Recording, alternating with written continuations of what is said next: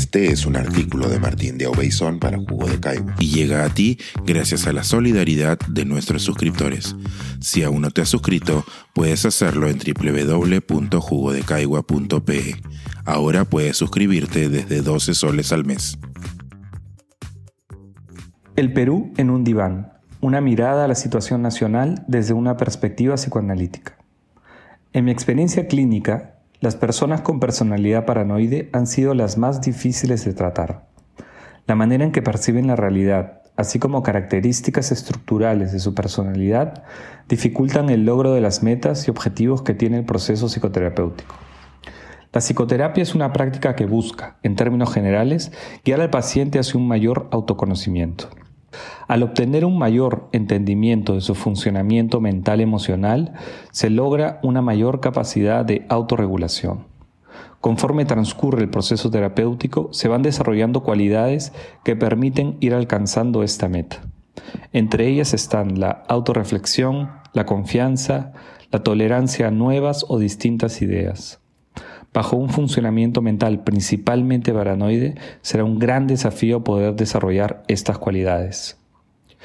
Bajo la paranoia se vive una realidad terriblemente tormentosa.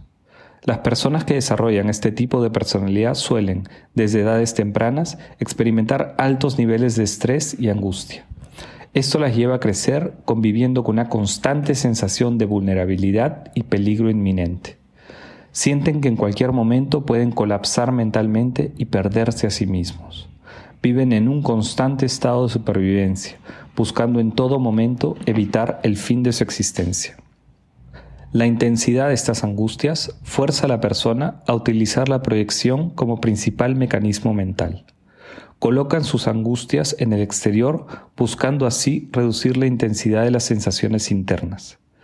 El gran problema que esto genera es que la proyección es un mecanismo primitivo que se desarrolla en edades tempranas y por ende utilizarlo como mecanismo principal de la personalidad impide el desarrollo de funciones mentales más complejas y adaptadas a la realidad.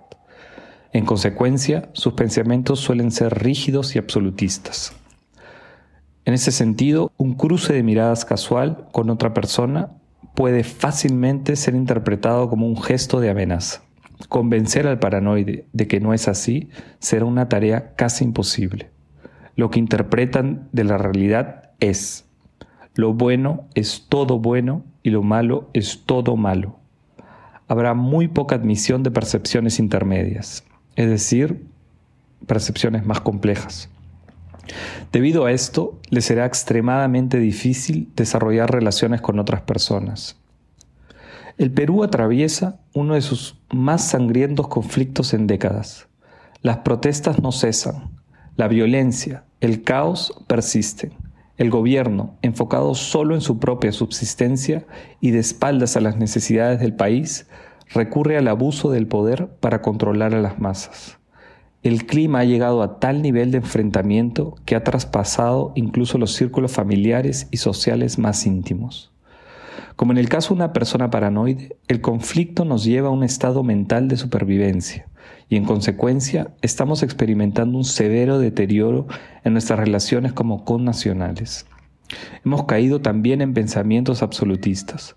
Algo tan simple como una idea, opinión o comentario se transforma en un todo. Somos un país conformado por fachos, caviares, comunistas y terrucos. Nuestra capacidad de diálogo y entendimiento es prácticamente nula. Vemos cómo han disminuido capacidades como el discernimiento, la reflexión, la tolerancia. La polarización se encuentra en su punto más extremo. Al igual que en casos de personalidad paranoide, este no es un fenómeno que haya surgido espontáneamente. Nos encontramos en el punto más álgido de una crisis vigente desde hace más de seis años.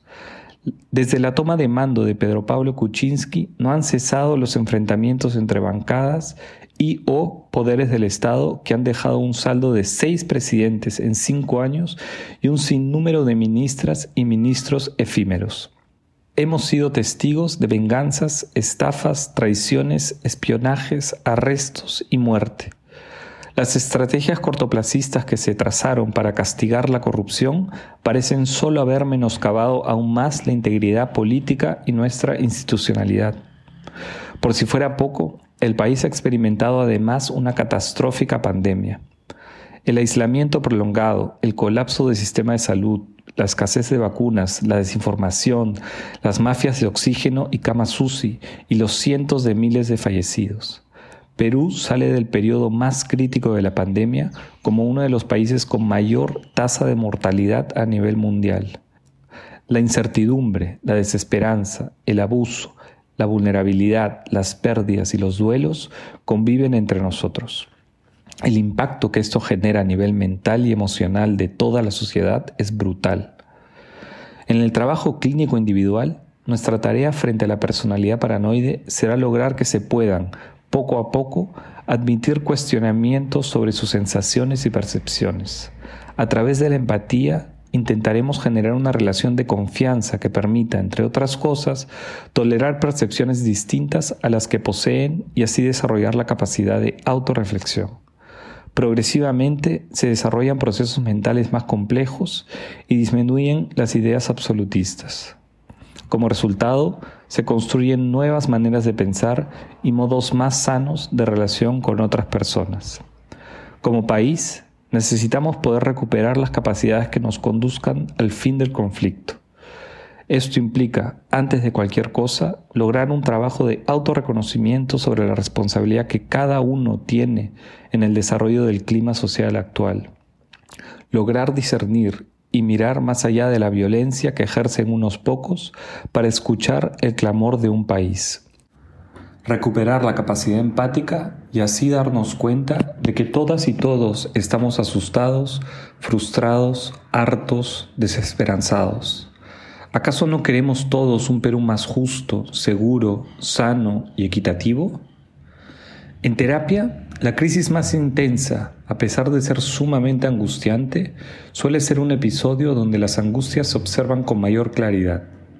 La crisis nos permite entender la complejidad de la persona a un nivel más profundo y auténtico. En este sentido, tienen el potencial de generar avances significativos en el proceso hacia la salud mental. Los problemas del Perú no son de hace seis años. Nuestro desarrollo como sociedad es tan accidentado como nuestra geografía. Jorge Basadre, en la década del 30, ya postulaba los profundos problemas sociales en el Perú. Un Estado es creado para servir, proteger y representar a todos sus miembros. Sin embargo, en nuestro país el Estado está presente solo para algunos. Nuestras fracturas internas son tan antiguas como nuestra historia como república. La crisis actual nos brinda una nueva oportunidad para observarlas, analizarlas y entenderlas en sus sentidos más profundos. Trabajemos para que la crisis actual se transforme en una oportunidad para reducir brechas, integrarnos como país y así finalmente construir un futuro esperanzador para el Perú. Pensar, escribir, editar, grabar, coordinar, publicar y promover este y todos nuestros artículos en este podcast cuesta y nosotros los entregamos sin cobrar. Contribuye en www.jugodecaigua.pe barra suscríbete y de paso espía como suscriptor nuestras reuniones editoriales.